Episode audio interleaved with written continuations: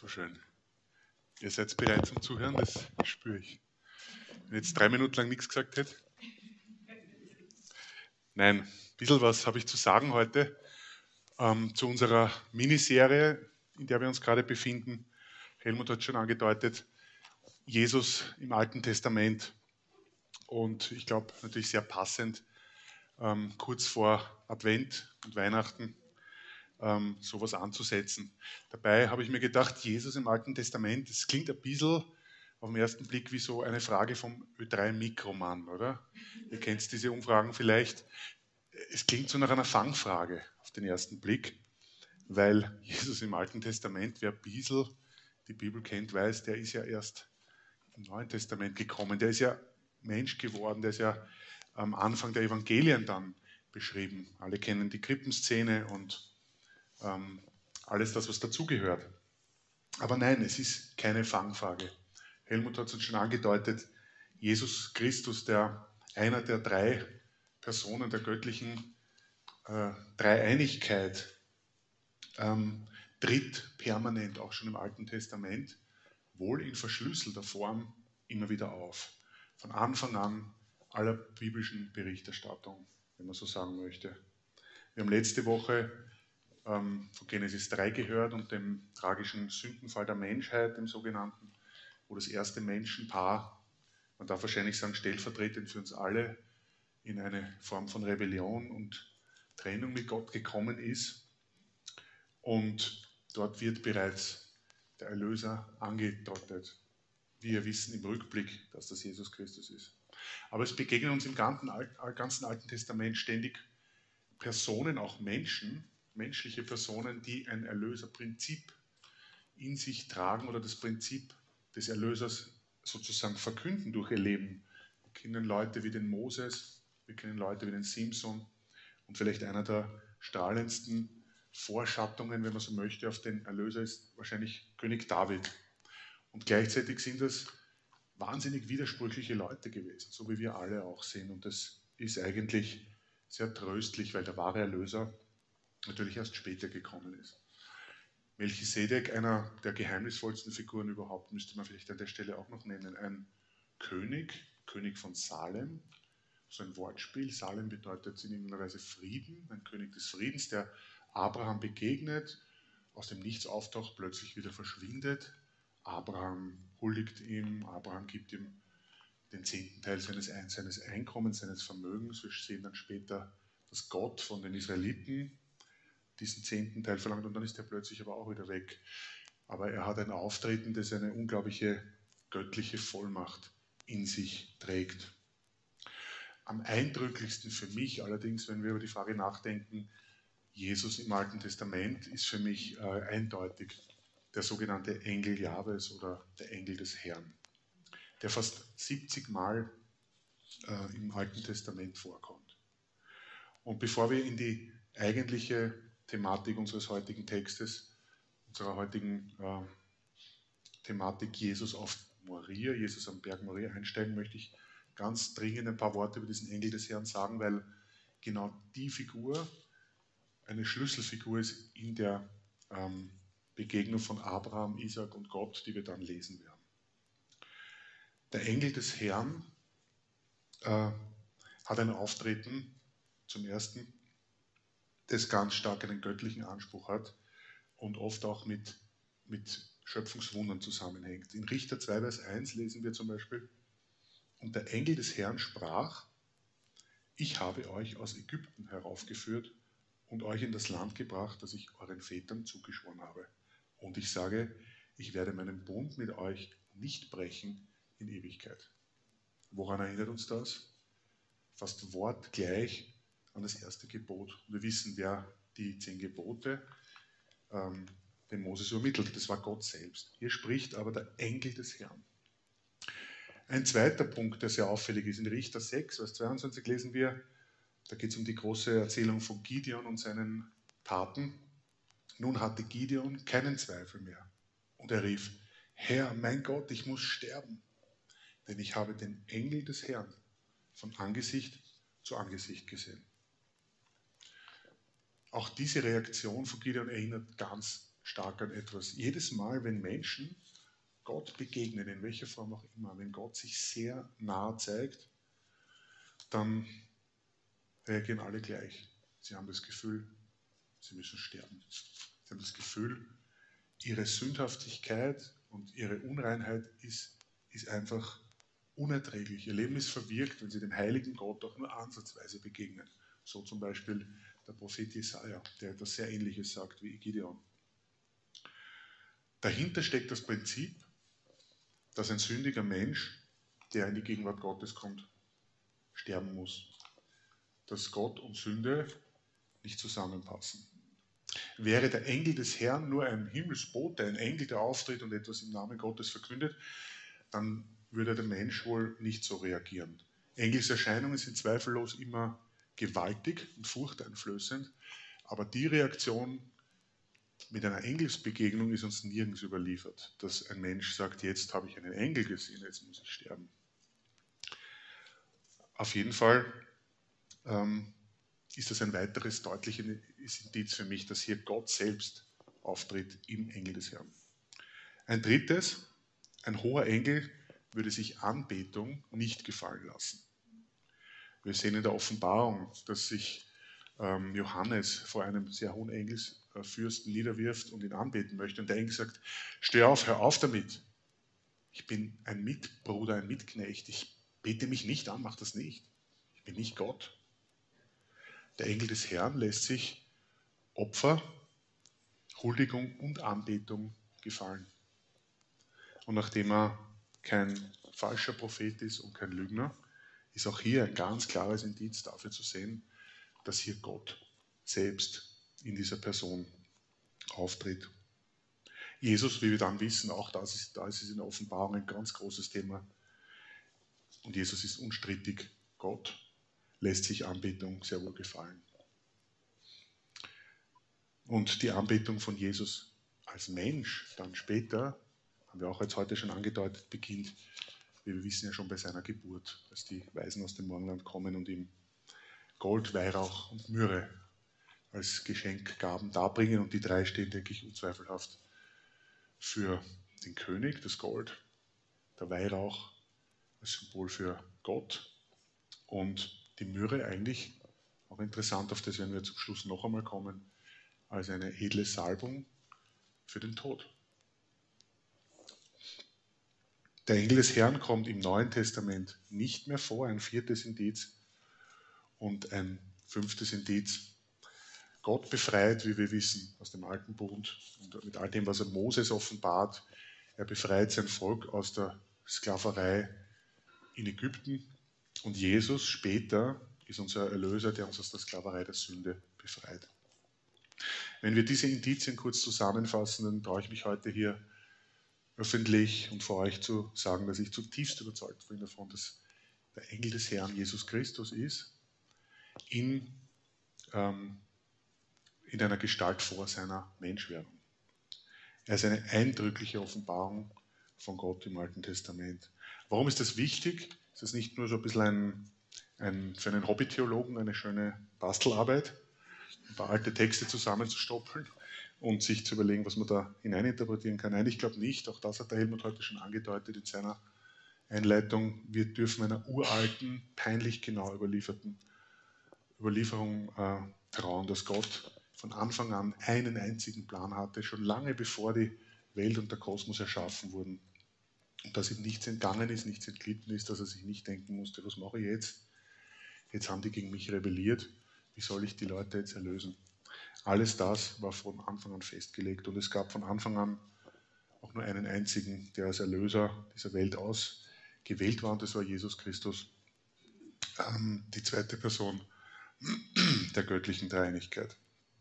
Wir haben also gesehen, er tritt schon durchgehend im Alten Testament auf und wir dürfen daher auch dem Ö3-Mikromann mit einem Grinsen begegnen und sagen, nein, das kann keine Fangfrage sein. Jesus Christus gibt es, wie gesagt, in verschlüsselter Weise auch schon im Alten Testament und er ähm, zeigt sich hier in seiner göttlichen Herrlichkeit. Lesen wir jetzt gemeinsam den Bibeltext, der den nächsten Gedanken zugrunde liegt. Wir steigen ein in Genesis 22, 1, äh, Vers 19, da geht es um die dramatische Geschichte von Abraham, Isaac und Gott. Ich lese aus der neuen evangelistischen Übersetzung. Einige Zeit danach stellte Gott Abraham auf die Probe.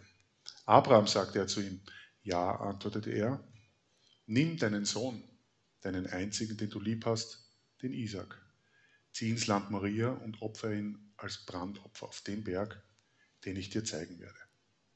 Am nächsten Morgen stand Abraham früh auf, er spaltete Holz für das Brandopfer und sattelte seinen Esel. Dann nahm er zwei seiner Leute und seinen Sohn Isaac und machte sich mit ihnen auf den Weg zu dem Ort, den Gott ihm genannt hatte. Am dritten Tag erblickte er den Berg aus der Ferne. Da sagte er zu seinen Leuten, ihr bleibt mit dem Esel hier, ich werde mit dem Jungen dort hinaufgehen, um anzubeten. Dann kommen wir wieder zurück. Abraham lud seinem Sohn die Holzscheite auf den Rücken, er selbst nahm den Topf mit den glühenden Kohlen und das Messer. Sie gingen beide miteinander. Da sagte Isaac, Vater, ja mein Sohn, schau, wir haben Feuer und Holz, aber wo ist das Lamm zum Brandopfer? Gott wird schon für ein Lamm sorgen, mein Sohn. So gingen beide miteinander. Als sie die Stelle erreichten, die Gott ihm genannt hatte, baute Abraham den Altar.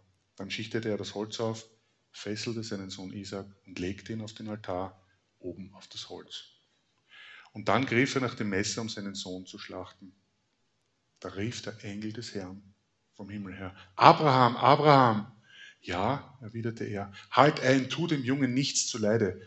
Jetzt weiß ich, dass du Gott gehorchst, denn du hast mir deinen einzigen Sohn nicht verweigert. Als Abraham dann aufblickte, sah er einen Schafbock, der sich mit seinen, seinen Hörnern im Gebüsch hinter ihm verfangen hatte. Er holte das Tier und opferte es anstelle seines Sohnes auf dem Altar. Und den Ort nannte er Jahwe sorgt vor. Noch heute sagt man, auf dem Berg Jahwes ist vorgesorgt. Noch einmal rief der Enkel Jahwes Abraham vom Himmel herab zu. Ich schwöre bei mir selbst, sagte Jahwe, weil du das getan und mir deinen einzigen Sohn nicht verweigert hast, werde ich dich mit Segen überschütten und deine Nachkommen überaus zahlreich machen, so wie die Sterne im Himmel und die Sandkörner am Meer. Sie werden ihre Feinde besiegen und ihre Städte erobern. Und durch deinen Nachkommen werden alle Völker der Erde gesegnet werden, weil du mir gehorcht hast. Abraham kehrte wieder zu seinen Leuten zurück und sie gingen miteinander nach Beersheba. Dort blieb Abraham wohnen. Für mich eindeutig einer der Top drei Texte in der Bibel, die verstörender nicht sein könnten. Das muss man ganz ehrlich sagen. Neben den Kreuzigungsberichten von Jesus und vielleicht Hiob 1, 2 sind das meine Top 3, wo ich sage, wenn ich diese Texte lese, die kann ich nicht einfach so lesen, wie man halt was liest. Und der Hintergrund von dieser Erzählung, die wir gerade gelesen haben, ist uns, denke ich, oder vielen von uns bekannt. Gott verspricht ja dem völlig greisen und völlig vertrockneten Ehepaar Abraham und Sarah einen Sohn, in dessen, Zitat Anfang, Nachkommenschaft alle Völker gesegnet werden sollen. Zitat Ende. Und lässt sie dann zwar noch 25 Jahre warten, Gott hat Zeit, das wissen wir, schenkt dann aber doch durch ein Schöpfungswunder diesen versprochenen Sohn. Abraham zu dem Zeitpunkt 100 Jahre alt, Sarah 90. Unglaublich, oder? Das ist, da, da muss ein Wunder im Spiel sein.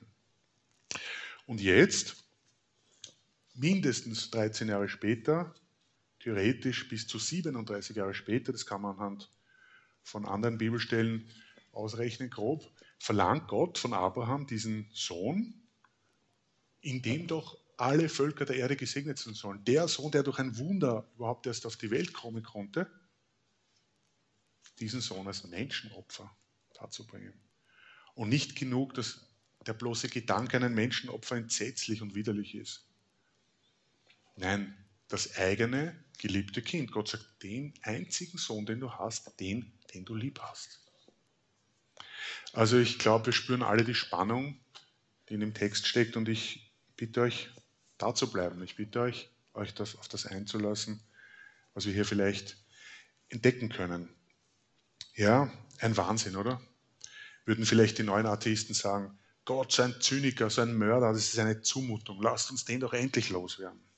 Was ist das für ein Gott, der so etwas von Menschen fordert?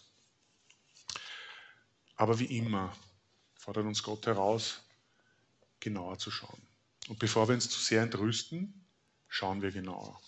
Ich möchte gleich vorwegnehmen, der Text hat so vieles in sich, das kann man in einer Predigt bei weitem nicht abdecken. Ich möchte mir mit euch ein paar wenige Punkte heute anschauen, die ich ähm, für relevant erachte und die auch im Hinblick auf Weihnachten und im Hinblick auf den ersten Advent, auf das erste Kommen von Jesus wichtig sind. Jetzt nochmal kurz der Reihe nach. Schauen wir uns mal den Abraham an in der Geschichte. Sein Auftreten, ich weiß nicht, ob ihr vielleicht auf das euch fokussiert habt, ist eigenartig nüchtern, völlig unkommentiert, ohne Ironie, ohne Widerstand, völlig gehorsam. Abraham macht das einfach, was Gott von ihm verlangt. Wir erfahren aus dem Text nichts über sein Innenleben. Er geht einfach. Er nimmt das Holz mit, die Kohle, ein Messer und geht los. Ich glaube, so locker war es sicher nicht. Er war drei Tage unterwegs, auch das äh, bezeugt uns der Text und wir wissen auch heute noch, Beersheba liegt ungefähr 70 Kilometer von Jerusalem entfernt. Der Berg Moria ist mit großer Sicherheit der Tempelberg, der heutige auch noch. Und so war er unterwegs, ohne, ich nehme an, ohne Spotify, Playlist im Kopfhörer, ohne ohne irgendeinen Streamingdienst am Abend beim Lagerfeuer, um sich abzulenken. Mit viel Stille, mit viel Nachdenken, Gebet, vielleicht auch mit vielen Gesprächen mit seinem Sohn, in dem Wissen, wo, die unterwegs sind. Der Sohn Isaac wusste nicht, wie das laufen soll. Er fragte ihn auch dann nach dem Lamm und irgendwie muss es eine peinliche Spannung gewesen sein. Und ich, kann es, ich denke, Abraham wird sich gedacht haben, was, was, was ist für eine bizarre Situation? Was verlangt Gott hier von mir? Er verspricht mir einen Sohn und Nachkommen ohne Zahl und ein Menschenopfer. Ist der vielleicht doch so wie all diese anderen grausamen kananitischen Götter, die auch Menschenopfer verlangen? Ich muss zugeben, das alles ist interpretiert von mir. Wir erfahren erst im Rückblick im Neuen Testament ein wenig mehr über Abrahams Innenleben. Und nachdem wir an die göttliche Inspiration der Bibel glauben dürfen und dir vertrauen dürfen, dürfen wir das als ähm, von Gott, heute würde man sagen, geleakt, geleakte Wahrheit, also von Gott heimlich offenbarte Wahrheit über Abrahams Innenleben nehmen. In Hebräer 11, 17 bis 19 lesen wir folgendes. Abraham brachte seinen Sohn Isaac als Opfer dar, wie Gott es, um ihn auf die Probe zu stellen, von ihm forderte. Aber hatten denn die Zusagen, die Gott ihm gemacht hatte, nicht alle mit Isaac zu tun? Hatte Gott nicht zu ihm gesagt, durch Isaac gebe ich dir die Nachkommenschaft, die ich dir versprochen habe? Wie kam es dann, dass Abraham trotzdem bereit war, ihn, seinen einzigen Sohn, zu opfern? Der Grund dafür war sein Glaube. Abraham war überzeugt, dass Gott sogar die Macht hat, Tote aufzuerwecken, und bildlich gesprochen hat er ja seinen Sohn vom Tod zurückbekommen. Es bleiben bei der wilden Geschichte viele Fragen offen. Aber ich möchte heute auf einen Punkt mit euch äh, fokussieren. Der Schock, den dieser Text unweigerlich auslöst, denke ich, will uns klar machen, wie ernst der Zustand von Sünde ist und von all ihren Auswirkungen. Wir sehen das in der Welt, in der Geschichte, wir sehen es heute in den Nachrichten und wir sehen es, wenn wir ehrlich sind, vielleicht auch einmal immer wieder in unseren eigenen Herzen. Die Entrüstung die wir im ersten Impuls vielleicht gegen einen vermeintlich grausamen Gott in dieser fürchterlichen Geschichte empfinden, soll uns vielleicht oder soll uns garantiert zeigen, wie grausam und dunkel die Sünde in sich ist. Und wenn wir das gottgegebene Prinzip zur Kenntnis nehmen, dass ohne Blutvergießen keine Sündenvergebung möglich ist, dann wird uns wahrscheinlich nicht entgehen, dass alles, was uns letztlich an Gericht und Strafe von einem heiligen Gott treffen sollte und zufallen müsste, nicht zugefallen ist, weil es auf Jesus Christus gefallen ist. Und eben nicht auf Abraham, auf Isaac oder auf uns, damit wir Vergebung haben können damit wir nicht in den Tod gehen müssen, vor allem nicht in den ewigen Tod. Ich wiederhole noch einmal, das ist mein Hauptpunkt heute. Alles, was uns aus dem Text in Genesis 22 zutiefst erschüttert, trifft uns letztlich nicht. Und ich glaube, dass Gott uns solche Texte zumutet, um ein wenig die Tragweite zu spüren, die Schuld, Finsternis und Rebellion hat. Zu erahnen, welchen Preis diese Dinge letzten Endes haben. Auch wenn wir manchmal vielleicht mit den kleineren Sünden unter Anführungszeichen vielleicht salopper umgehen. So lesen wir doch von Abraham, dass er seinen einzigen Sohn opfern soll, den er lieb hat. Erinnert uns das an etwas? Gott Vater sagt über Gott Sohn, Jesus Christus, das ist mein über alles geliebter Sohn. An ihm habe ich Freude. Jesus, auch das wissen wir aus dem, Matthäus, aus dem Johannesevangelium, gibt sein Leben freiwillig an unserer Stelle, die wir eigentlich den Tod als Lohn unserer Verfehlungen verdient hätten. Er sagt über sich, denn der Menschensohn, also ich, bin nicht gekommen, um mir dienen zu lassen, sondern um zu dienen und mein Leben als Lösegeld für viele hinzugeben. Und die Höhe in dem heutigen Text ist für mich ganz persönlich, dass der Engel des Herrn, wie wir gesehen haben, Jesus Christus selber ist, dass er es ist, der den Abraham zurückhält und dass er es ist, der von Anfang, noch vor Grundlegung der Schöpfung und auch in dieser Situation am Berg Moria wusste, dass er eines Tages das Opferlamm sein wird, das die Schuld aller Welt trägt. Am Berg Moria, am Tempelberg, unweit dort, wo der Tempel ähm, Salomos stand und auch dann der zweite Tempel und ähm, wo die Kreuzigungsstelle Golgatha ein Stück weit außerhalb der Stadtmauer damals war. Wir wissen, dass alles das, was der Engel des Herrn damals verhindert hat, 2000 Jahre später wirklich passiert ist. Und so wird vielleicht aus dem Anfänglichen, was ist das für ein Gott? Vielleicht wird daraus für viele Menschen auch, und ich hoffe, das ist auch die Frucht unserer Arbeit als Gemeinde und das, die Frucht unseres Lebens, wenn wir Gott schon kennen dürfen. Vielleicht wird daraus ein, was für ein Gott, was für ein unglaublicher Gott ist das, der bereit ist, solche Wege zu gehen. Also ich glaube, dass uns gerade am Anfang jetzt, wir stehen kurz vor dem Anfang des Kirchenjahres wieder, wenn man diese traditionelle Einteilung nehmen mag, und ich finde das sehr schön eigentlich, weil mit wem sonst sollte das Kirchenjahr wenn es so eines gibt, beginnen als mit der Adventzeit und mit Jesus Christus, der Mensch geworden ist und dass wir das jeden Tag oder jedes Jahr wieder neu feiern dürfen. Dass wir ganz neu staunen lernen über die Liebe Gottes, über seine Bereitschaft, sich selbst zu geben, damit wir anders leben können und damit wir eines Tages ewig leben können. Jesus Christus, der ewige Gott, der Engel des Herrn, ist Mensch geworden, um uns zu erlösen. Er ist der einzige Mensch, der geboren wurde, um zu sterben. Wir sind alle geboren, um zu leben. Aber durch seinen unglaublichen Lebensweg und Leidensweg und seine Auferstehung aus den Toten ist das Wirklichkeit geworden, dass wir ewig leben können für alle, die ihn als ihren Erlöser erkannt und anerkannt haben und ihm sein Leben anvertrauen. Ich schließe ab mit Johannes 11, 25. Ich bin die Auferstehung und ich bin das Leben. Wer an mich glaubt, wird leben, auch wenn er stirbt. Was für ein